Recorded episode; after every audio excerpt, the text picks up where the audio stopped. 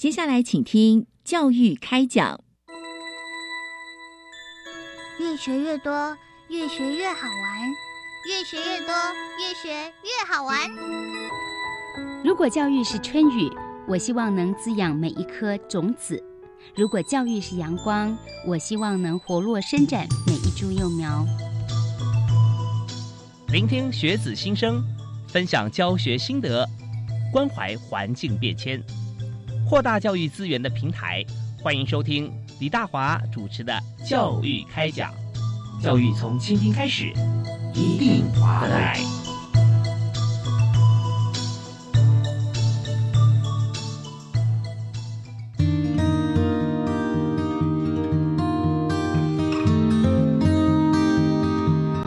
各位亲爱的听众朋友，大家晚安！非常欢迎您在每个礼拜一跟礼拜二准时锁定国立教育广播电台收听《教育开讲》。我们节目是在晚上七点零五到八点这个时段为大家来播出。那在今天呢，《教育开讲》的节目啊，我们特别是安排由教育部人事处啊所提的一个呃最近一个新的啊让大家了解的一件事情，就是跟人事规章有关系啊。那我们也知道说，在我们节目里面许多谈的是政策方针方案以及做法，那有许多是跟老师有关系，但是。并不一定是人事相关啊，比方说老师的这个创新教学教法啦啊，还有许多学校里面啊，那老师的多元生等啊，那这些都是非常重要。那特别是师生合作啊，有许多是呃到海外去。留游学的专案都是学生和老师哈，这个一起来，老师还要帮同学啊去筛选啊适合的系所或实习的场域。而在今天呢，我们谈的人事方面跟市长有关系啊，特别我们着重在呃专科以上学校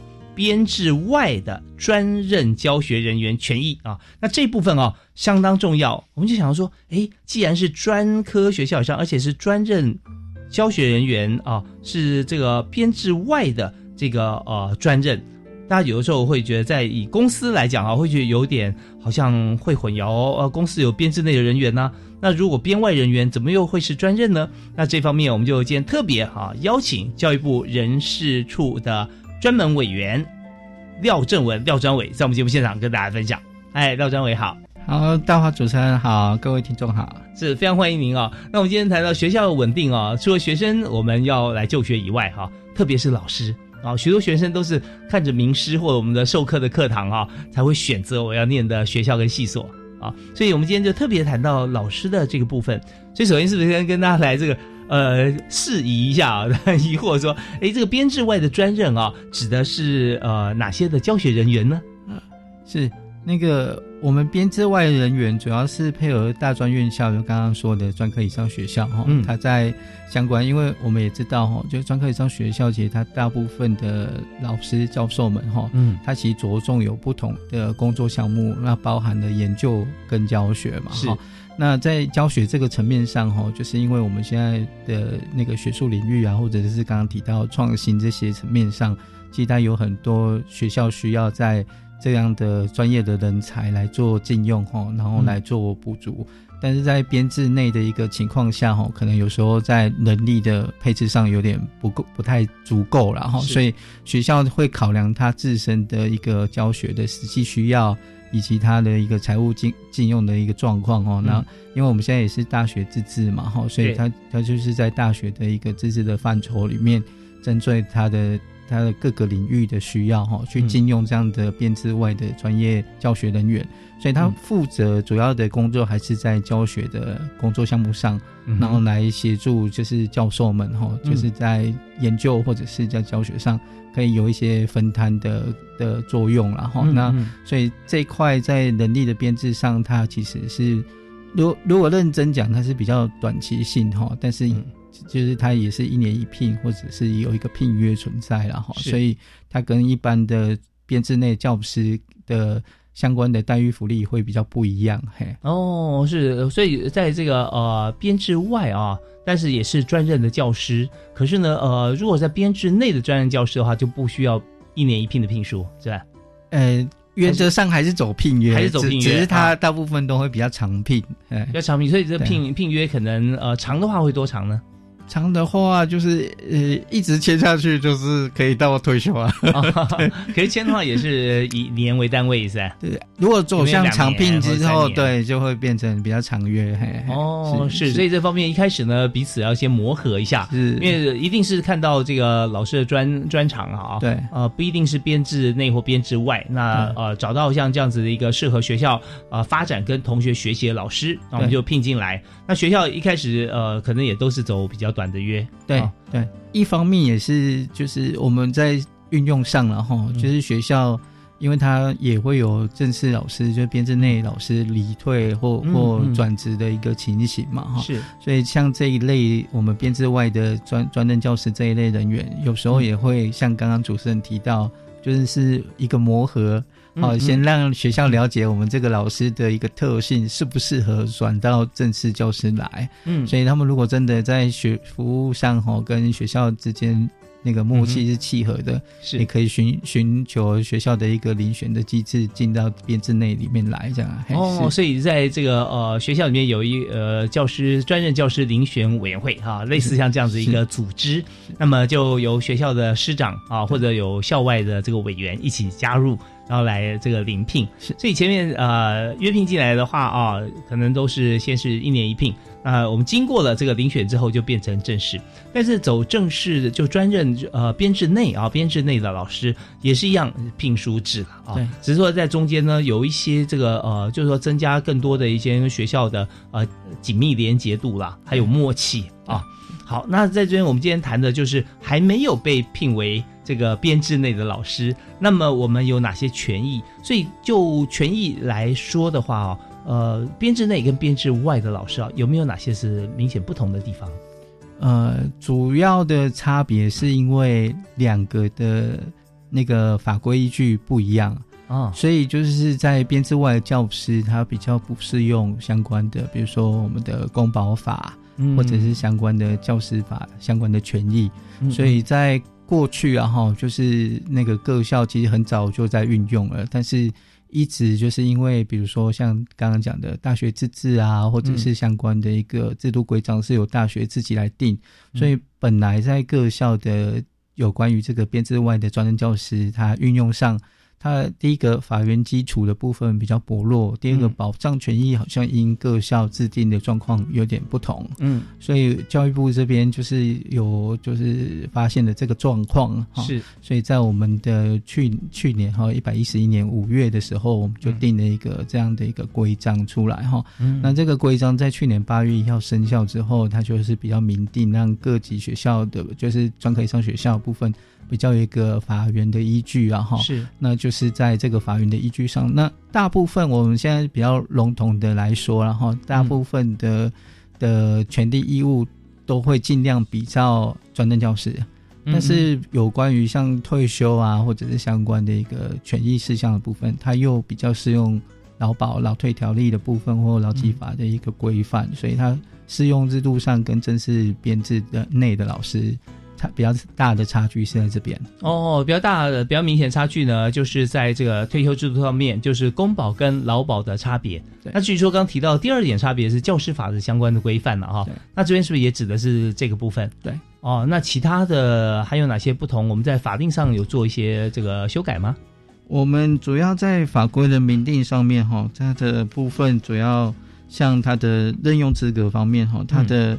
有像他的聘请的年龄是比较我们的专任教师，但是他还是有一个例外的一个选项然后、嗯哼。那例外的选项就包含了私立学校法第五十七条，以及就是教育部这边如果有专案计划核准的部分哈。那专案计划核准的部分就包含了国家重点领域产学合作及人才培育创新条例，以及教育部补助大专院校延揽国际顶尖人才作业要点等相关的规范哦，就是用这种嗯。特殊的要点来核准他禁用的取得这样的资格，也是我们聘任的一个资格取得之一。那另外还有就是，他如果说在那个学术研究或教学上有重大贡献哈，那也获得学术肯定，有相关的资格，例如像有有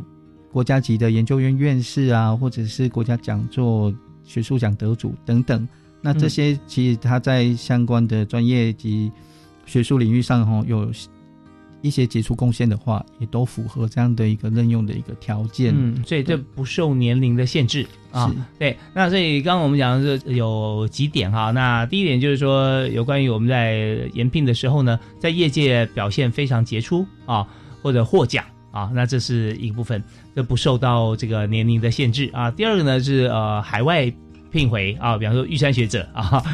像这样子一个专案，或者说我们在在海外其实有很多很卓著的表现啊。为什么强调海外呢？因为在海内很难得嘛啊，那 在海外的表现啊这方面对于。国家培育人才来说啊，是有重大贡献的话，只要他愿意啊，我们都呃可以来聘啊。那第三就是学术研究，因为我们刚刚第一个是在业界嘛，专业。那在学术方面当然也是啊，我们看到像国科会、中研院有好多哈，或者啊其他领域的学者啊，这方面像国学大师哈，可能如果说他只要他愿意到学校来，我们都欢迎。是啊，所以那那如果说在呃以走这个就原先的法条的话啊，那我们的年龄是到几岁呢？聘请聘用聘用我们现在相关的退休条例的部分，原则上应该都到六十五岁啊。哦，到六十五岁嘛，哦，对，所以我们刚刚讲的这呃三种以上的像这样子的一个方式哈，就超过了啊，打破了这六十五岁的天花板啊。那我们就以这个学术或者说以业界呃成就，还有以这个呃广博的这个国际观的学士啊为主。OK，那我们今天请到特别来宾啊，是教育部人事室的廖正文廖专委。那今天我们所谈的就是在学校里面哈，大专校院，也就是专科以上学校呃专任教师，但是是编制外的教师啊，我们给予哪一些的这个权益啊？我们要呃特此说明。所以在这边呢，我们真的呃牵涉到呃非常的呃广泛啊，也就是说在专科以上的学校，现在台湾啊算起来已经大概呃一百多。所嘛啊，原先是超过一百五十所，那现在呢，我们有一些退场机制出现啊，因现实的少子女化，还有学校的这样子的一个董事会的规划啊，我们或者说伸缩，但是还是一百多所了啊，所以也影响面非常的广泛，或者说造福面很广了啊。我们休息啊，回来继续请今天特别来宾啊，廖正文、廖专伟啊，跟大家来做说明。我们休息一下，马上回来。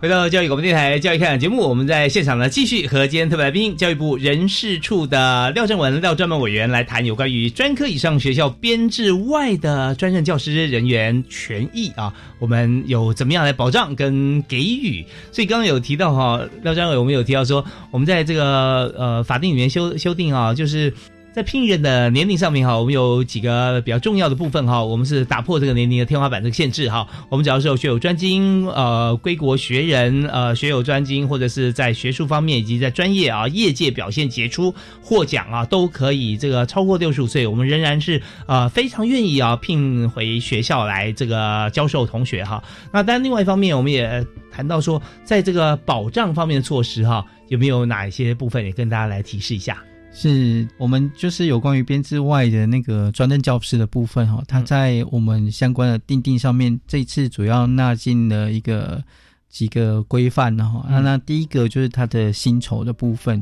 是。那它的薪酬的部分，第一个是在它的起薪哈。那嗯它的起薪的部分，我们是在聘聘任的那个当下哈，嗯。就是初聘的那个当下，是用它的就是相关的它的本薪跟那个加级哈，是比较编制内专任教师的待遇项目。嗯所以他的出聘的话是属于他的，比如说他聘任等级是教授或副教授，嗯不管是哪一个等级哈，就是他那个等级的本俸最低一级，以及学术研究加级的合计数，这个是他出聘的部分。那如果他比如说他有续约，刚刚讲的他是一年一聘嘛哈，那他最多是可以两年，嗯。所以他就是两年的部分还要经过一个评鉴，但是他无论他是不是一一直接续下去哈，嗯。他如果一直接续下去，学校是可以自行定定一个进薪的相关规定。那进薪的相关规定也会经过晋升薪水了，啊。对对，就是进薪，就是加薪，对对 对，就是我们一般所提的提序的部分，它会进进它的薪点的部分。那它它就是由它的学年度的相关的教学的成绩，然后来评定它的进行的结果哈。那一般都会进本薪或年工薪的一级哈。嗯。那以至于到他的这个所任职务的最高年工薪为限哈，是就比如说他是副教授，他的最高薪就是到一个极限这样子，嗯哦，所以一他是级的话，大概是它的百分比或者说它的金额是是固定的吗？固定的固定的。我们有一张就是薪级表，那他大概晋级一阶一一级的部分，它都有一个固定的数额这样子，嗯嗯嗯是是是是，所以就是说，呃，虽然是这个呃编制外，但是它一样是适用编制内的薪资福利。对啊对是，嗯，大致大体上可以这么说。那另外一个部分就是在我们这次比较在修正的规定上面比较有纳进来的一个比较大的一个重点哈、嗯。是跟过去各个学校制定的状况可能比较没有的部分，是。就是比如说这个老师他是聘期届满啊，因为学校的实际的业务需要哈，就是没有再续聘他，因为也有可能学校的教学项目变动，或者是学术领域有有做变更哦，他就是因为任期届满啊未嗯。未获临聘的状况下，是，那如果是这种情况啊，就是基于保障他的临时生活的需要，以及他在服务学校的贡献哈，会参照劳工退休金条例的相关规范，嗯，好，那在我们的实施原则里面定有相关发放慰助金的一项规定。哦，是，所以参照劳基法是吧对，是？OK，那劳基法的话，那就是其实，在劳基法里面，以这样子的情形，它又不是退休嘛，啊、对，所以就之前的这个标准。对，类似类似啊概，对，念但是我们知道说很多名词啊，大家会有不同的联想，它并不是之前老师哦，而是说给他一个福利，但这福利要怎么定呢？就是用劳基法里面，呃，属于不是劳退，而是资遣，然后在公司里面，那公司之前有它的标准嘛，啊，对不对？呃，n 加多少还是怎么样，是对吧？对这点是不是也可以给大家顺便说明一下？是是。那我们主要在这个部分哦，那这个这个要领这个未助金哦，它还有一个前提啦哈，就是说它是主要是没有其他的因素哈，比如说没有其他，比如说因终止契约或暂时停止契约的这种情势哈。那一般我们会有终止契约或暂时停止停停停止契约的这个层面，主要还是因为教师他在相关的教学领域上出了一点状况，比如说他有面临到需要被就是解聘、停聘、不续聘这些标准，然后他如果已经有达到，或者是在调查中，他是因此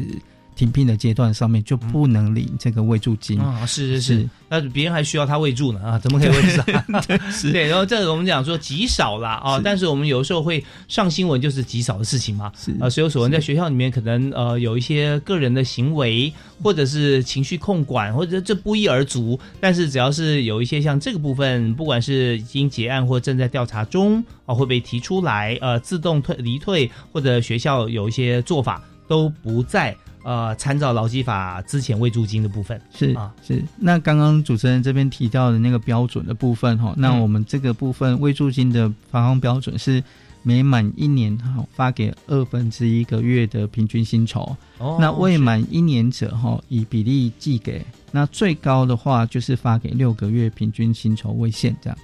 哦，是以年作为单位，然后来发放月薪的数字，哎，是不是？对，就是说，如果呃每满一年就发放半个月，二分之一个月。是那如果满十年呢，就是发五个月。啊是像这样子的方式，那大家就知道说，呃，它整体这个也就是目前呢劳动基准法啊对于这个呃慰问资资遣的费用的一个发放的方式了啊。好，那我们在这个阶段时间大概差不多要到了，但是我有个问题也想请教一下，呃，魏政委魏魏专委啊，也就是说在这个呃。刚提到说要支领慰慰助金，像这样子达到这样标准的话，有没有说要一定的年限？好像说两年以上、五年以上，还是他因为一一聘就是一年嘛，还是一年，但第二年不续聘，那一年是不是也有二分之一个月呢？呃，我我们这里的条件主要还是在于说他是就是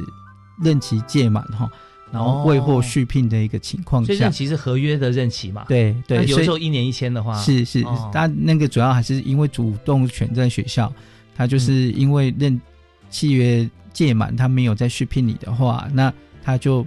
基于雇主的一个保障，他就给你这样的一个未住金，所以他没有说最低年限，比如说的那个限制啊，哦所以他只要是这种条件符合，他就会用刚刚的公式去计算发给他嗯慰助金，然后以应他就是啊没有工作要去找嗯其他工作那种临时性的生活需求，这样是对，其实真的，呃，这方面啊，我们讲说，就如果说时间服务时间比较短的话，哈，大概大家会觉得说，哦，那这半个月的薪资，呃，但我们怎么样看待这个议题呢？大家会想说，哦，是不是形式意义大于实质意义？但是我们也不是完全这样子。如果说是十年呢，啊，那五个月薪资那就不是形式意义，所以这个形式重不重要？它非常重要，也就是代表我们的诚意。对不对啊？那至于说年资，因为每人不同，那我们一定要同一个标准，这不就这样定下来？啊是是好，那我我第二个小问题，我赶快问一下哈，就是说，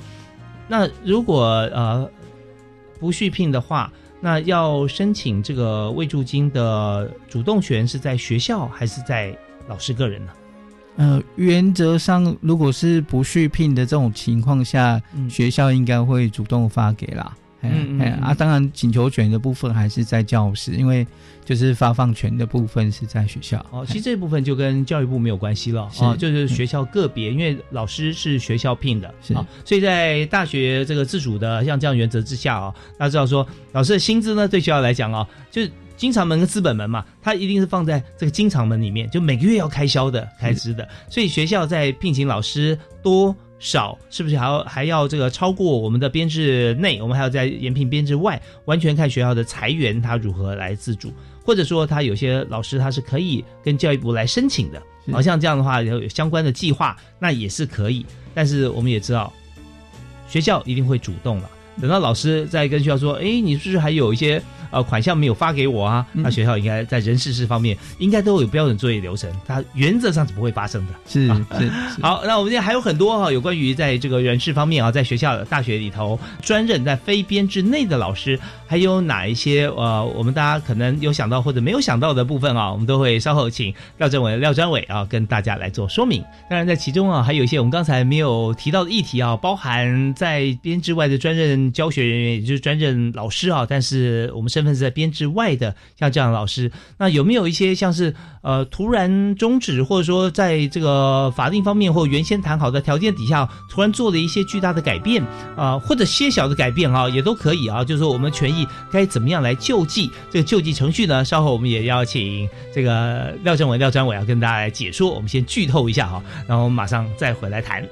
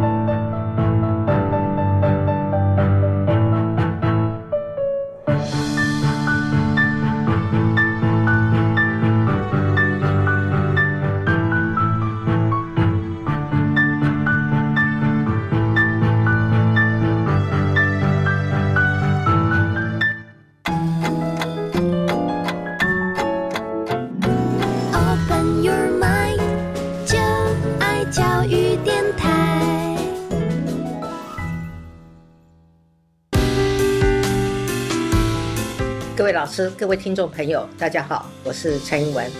教师节快到了，我要代表全体国人向老师们致上最深的感谢，大家辛苦了。因为老师们的用心耕耘，孩子们能够发挥潜能，培养专长，实现梦想。谢谢所有老师的付出，祝大家教师节快乐。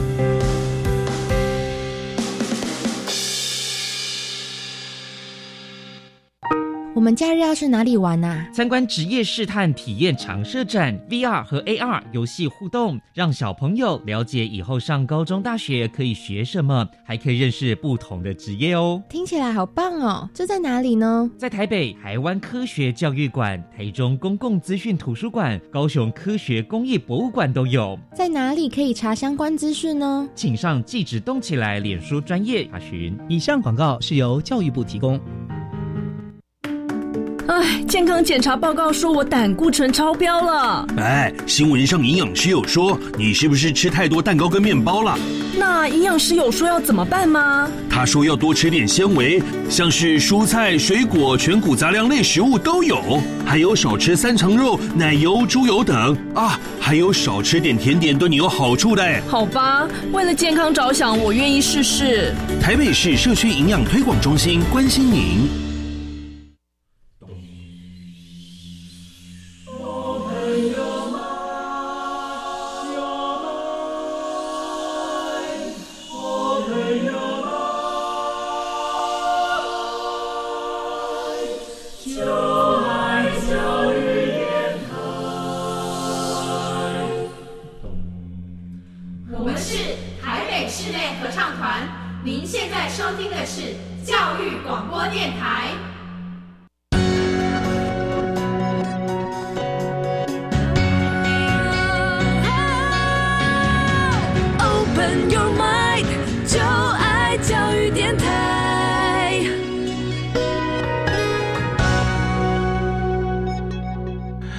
您持续锁定国立教育广播电台，收听礼拜一跟礼拜二晚上七点零五到八点为您播出的教育开讲，我是主持人李大华。在今天节目里面啊，和大家来畅谈在教育现场啊，跟老师权益息息相关的是教育部人事处的专门委员廖正文廖专委。嗨，专委你好。嗨，主任啊，好，各位听众大家好。是我们刚刚谈到，在这个专科以上啊，大专学校嘛啊，编制外专任教师啊，那我们常讲说，那既然是编制外，就表示我编制员额已经满了，才会要到编制外了嘛啊。是，那有这个需求，那它的编制啊，有没有可能会扩大呢？呃，因为我们针对相关的教师员额数以及各该学校。的一个运作的一个顺畅度，然后，所以教育部针对这个编制外的专任教师的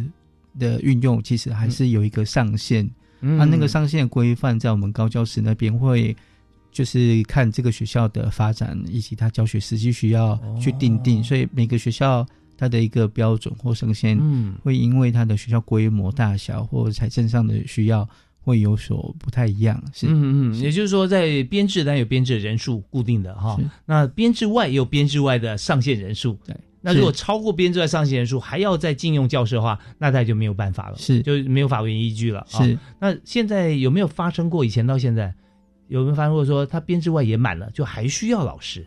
呃，目前可能也有一些学校会做这样的争取，然后比如说。在学校的相关的设施设备上面，然后像我们最近可能就有学校可能在演绎，就是说它有一个新的设备，比如说是海上的实习船之类的哈。那它可能在相关的那个实习的作业上，它的那个相关的教师数可能没有办法上那个实习船去教学，是，所以他就变成说，他可能要需要新增相关的一个船上的能力以及教学的需要，嗯。啊，但是因为这样的部分和他们学校的，就是包含编制内的数额以及编制外的专任教师，其实都已经达到上限了，嗯、所以他在这样的一个需求上面哈，他可能就要寻求别的方式，比如说。要协调学校的老师哈，直接把课程开到这个实习上船上面来做就教学哈，让让这些学生可能一一趟上到实习船就不止只是实习那艘船，嗯有些课程也可以直接在上面做运用，这样。啊。不过嗯。因为这个部分都还在草拟阶段，然后所以嗯。还是要看学校怎么样去规划这个课程，以及这个新、新的设施设备，以及学校的一个人力运用的情况去做统筹的一个分配。哦，所以这边有牵涉到一点哈、就是教师增能，是。对不对？啊、如果说今天呢，老师他在船上设备他不会运用，那需要外聘一位会运用、会开船、会介绍以及他实际上操作的业师啊老师进来的话，那就是增加一个员额嘛。是那平常没有问题啊，但是我们员额已经满了，是啊，那怎么办呢？那刚才这个廖正文专委就有提到说，有些情况啊是学校里面的老师他会增能，自己去考证照去学习，然后再在船上啊不但教授船上如何操作，同时也把其他的课程也可以在船上可以来上课。是啊，那这样的话就可以弥补跟满足啊学生需求以及这个船只的操控。是哦，那我们像像这样子的一个案例，但是我们举的是船呢啊，呃，比较特殊。那其他的啊，好像有没有也是编制外都满额的学校，他要增聘老师，好像有时候也是有了啊。对，就是因为现在学校的多元发展需要，然后所以就是他的这个能力教学能力的需求哈，会学随着产业类别的不同哈，以及学校的一个实际教学的现况，它可能会有就是编制内跟编制外都已经用满的情况下，嗯。那这一块就是还是得就是回到部里面的高教师这边来做评估了哈，就是看看这样的一个上限标准哈，是不是因为这这个我们必须要另外一个思考点，就是说，如果我们对于编制外教师的比例哈没有做一个控管的话，在学校能力配置上有可能会有一个失衡的状况，就变成是说。编制内老师可能就是比例上会逐渐变小，都是编制外教师哈。那如果是这种状况，可能就变成学校要去思考一下说那学校规模是不是真的有需要这么多？因为现在少子化的关系哈、嗯就是学生数它没有增加的情况下，那这样的老师数师师生比的部分或相关的一个配比的部分哈，是不是会有一些失衡的一个情形哈？所以学校都必须要来做一个考量跟应应啊，是是，但是现在我们也知道哈，除了这个科技大学以外啊，也就从技术型高中一直上升升到科技大学，或者现在我们也开放啊，广开扇门，这个一般高中跟技术型高中，也就是高职哈、我们彼此可以交叉进入一般大学跟科技大学啊。那这边就出现了一件事情，就是在日新月异的科技跟现实的发展底下哈、就发觉说我们所要学的更加的多元跟多样。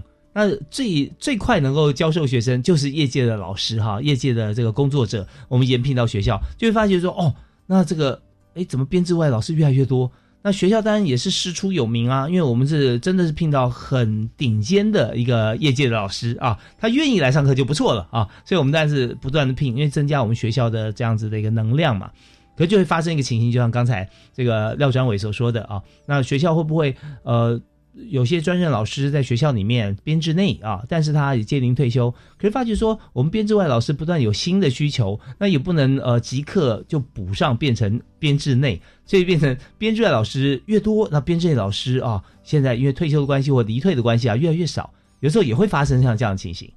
是是。是，或者看一个趋势啦，不见得会真真的会变成这样，是是是，嗯主要还是比例的问题啦。就是说，因为毕竟适用的法规不同嘛，哈，所以如果说编制内的教师数的比例变得比较低，那编制外老师的的比例逐渐提高，那在学校的运作上也会面临到相关经费或相关的一一些资源分配的一些问题啦，还是会出现。是 OK，好啊，那呃，但是如果如果以这个现行的法规来讲哦，啊、似乎编制外的老师，我们说他的薪资福利逐渐啊、提高啊，能够这个匹配编制内老师能够呃照同样的方式，所以如果说编制外的老师多的话，其实呃还不至于影响到学校的财务，除非是说我们的老师哈。呃，固定啊，本来编制内也就是这么多，但是编制越来越多，对那个时候就会影响到啊、财务。是，所以在呃以财务的观点来讲，跟人事经费来看啊，在学校里面啊，呃，教师的薪资、人事费用哈、占学校的总体预算啊，每个学校不太一样，但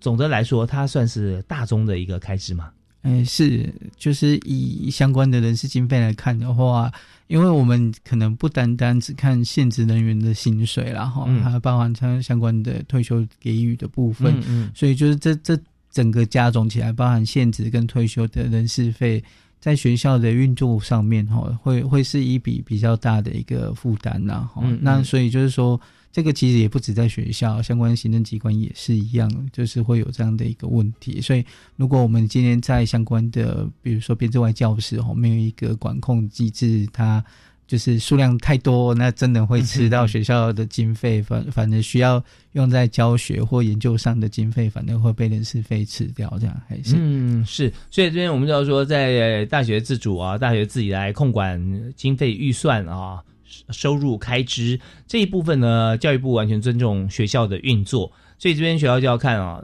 呃，都是这一笔啊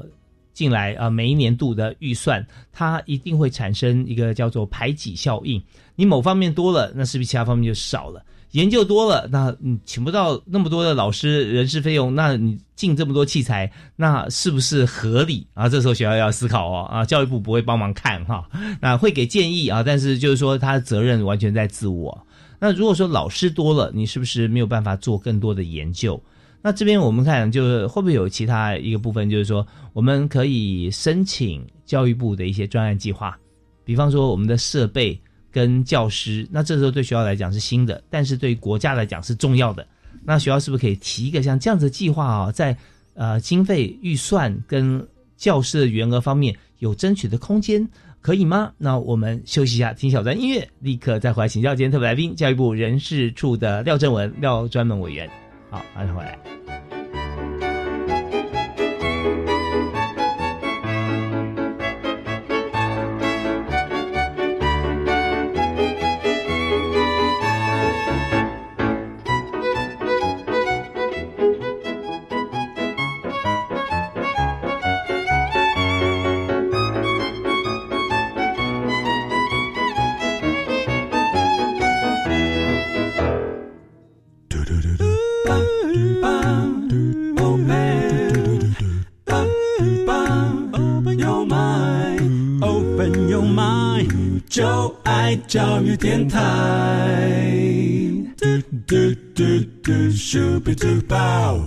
台湾呢，高教发展啊，做的非常的呃活跃啊，也就是说，我看到我们的这个不但是大学的数量哈、在全球各地来看起来，大家都非常羡慕啊。那另外一点就是说，它不只是有学校，而且教学能量很足够，所以很多的同学哈、在区域或区域以外啊，就亚洲以外地区啊，有很多同学啊选择到台湾来求学，甚至有很多的学者啊到台湾来做研究。所以今天呢，我们就特别针对人事这个部分，也就是老师啊，怎么样在学校里面啊，能够这个呃发挥呃原先不是学校编制内的老师，现在也是专任啊，编制外专任老师哪些权益我们也必须要给予。所以我们特别邀请教育部人事处的廖正文廖专门委员啊，廖专委在我们节目现场来谈。所以呃，专委，我们刚才有提到一个议题啊，就是说现在呢学校这个教学能量真的非常非常足呃。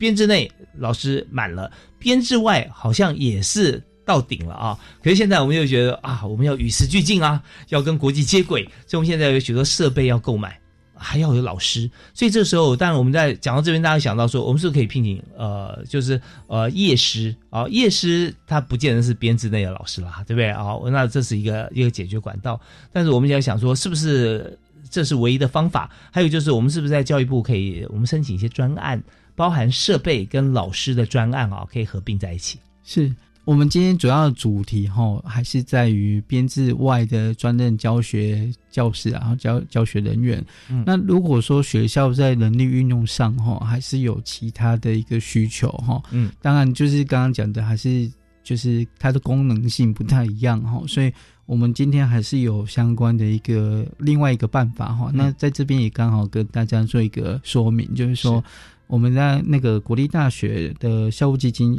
它可以禁用相关的研究人员跟工作人员。那我们也有定定一个实施的原则了哈，嗯所以但是它这个用途就跟刚刚说的这个教学人员不太一样哦。那如果说我们今天是禁用这样的一个能力的状况下，哈，它是用校务基金来做禁用，那它的资格相关的条件又跟刚刚的教学人员不太一样。哦。所以真的在人力的补充上面，如果大学端真的有这样的一个需要哈，那他可能还是得去调配一下，就是他的教学以及研究能量的部分，以及相关行政事务工作部分，他可能就会分配在这种各各个不同的要点上面，或者是禁用规则上面，会有不同的禁用人员类别，然后来做使用。是哦，所以说呃，除了我们现在看到这个呃编制内、编制外以外啊，它还有细分很多的这个教学相关的人员哈。那我们都用不同的法定规章啊，有很多不同的规则，但是呢，最主要都可以适用。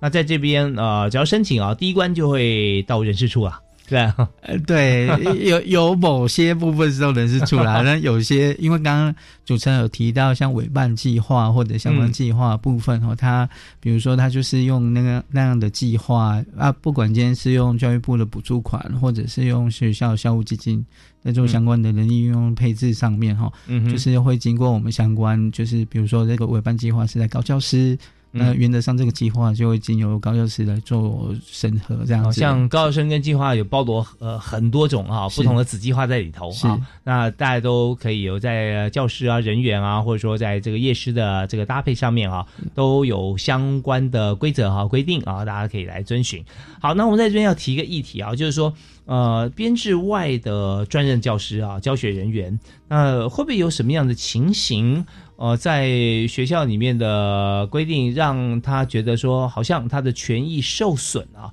那、这边学校并没有呃主动啊、对他提出一些这个呃好像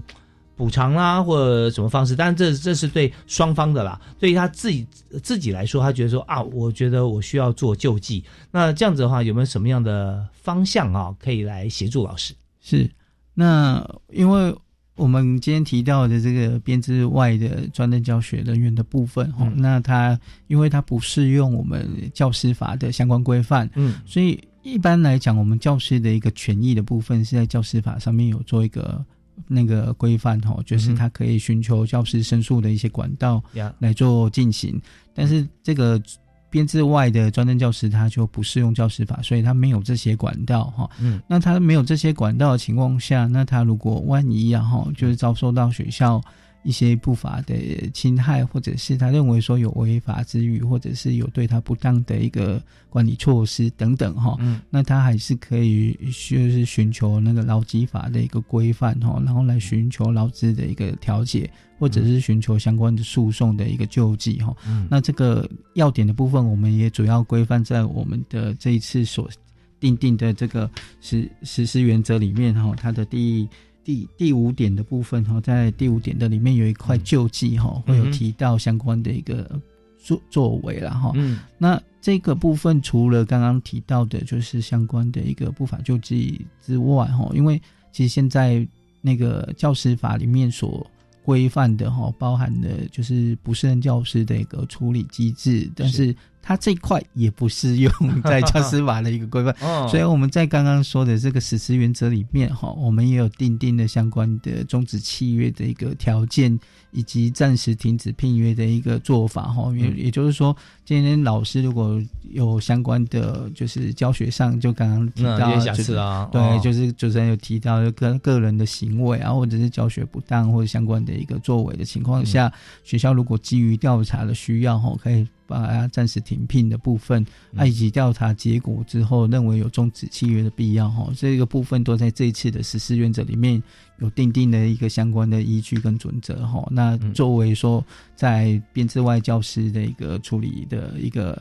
方式跟跟作为啦哈，就是说也不让，就是比如说我们现在有些在规范上没有。法令上如果没有规范，嗯那可能没有办法直接把它做停聘的动作，因为它会涉及到它权利义务的一些变更哈，所以这一次的实施要点里面，大概针对这些要件哈，或者是一个处置方式，都有定定一个比较明确的一个作为基准。哦，是，所以说在这次呢，我们就把所有我们能够想到或者平常我们经验累积的一些议题哈，那就把它全部做在法定上都做了一个修条啊。所以修订之后，以目前看起来啊，在以呃所有的老师跟学校的搭配呃正常的运作来看啊，大家都已经涵盖了，只有说多增加福利啊。那至于说其他的一些啊未尽之处，有不同的法条啊在做处理。那什么是未尽之处呢？就是呃老师。学校、学生啊，三方面，甚至跟业界，如果说有实习的话有关系，牵涉到任何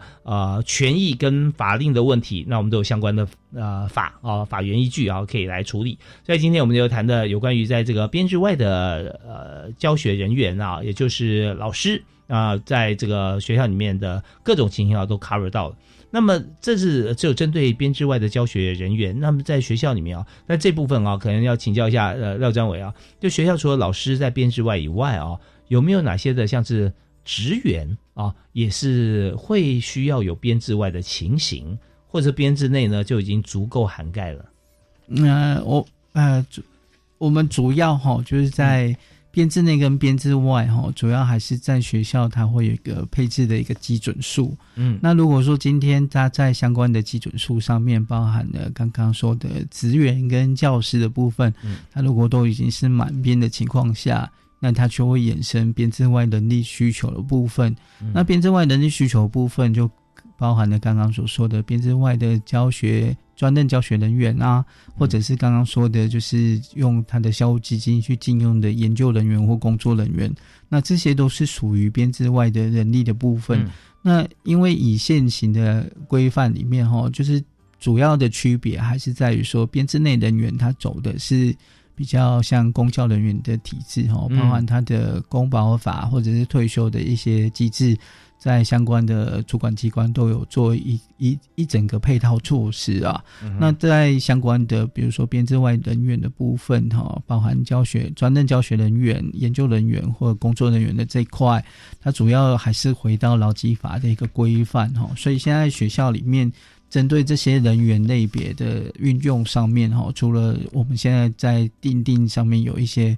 呃，实施的原则或者是注意事项之外，哈，那它其实最最终的母法还是在于劳动基准法的部分。那劳动基准法部分相关的规范，在学校内哈也有提到相关的一个。作为，比如说，就是要定期去召开劳资的一个会议，哈，协商会议。那针对那个劳资的一些议题，哈，可以定期的去做协商。那也保障了这些，就是我们所谓编制外人员的一些权利福利的部分，可以跟学校之间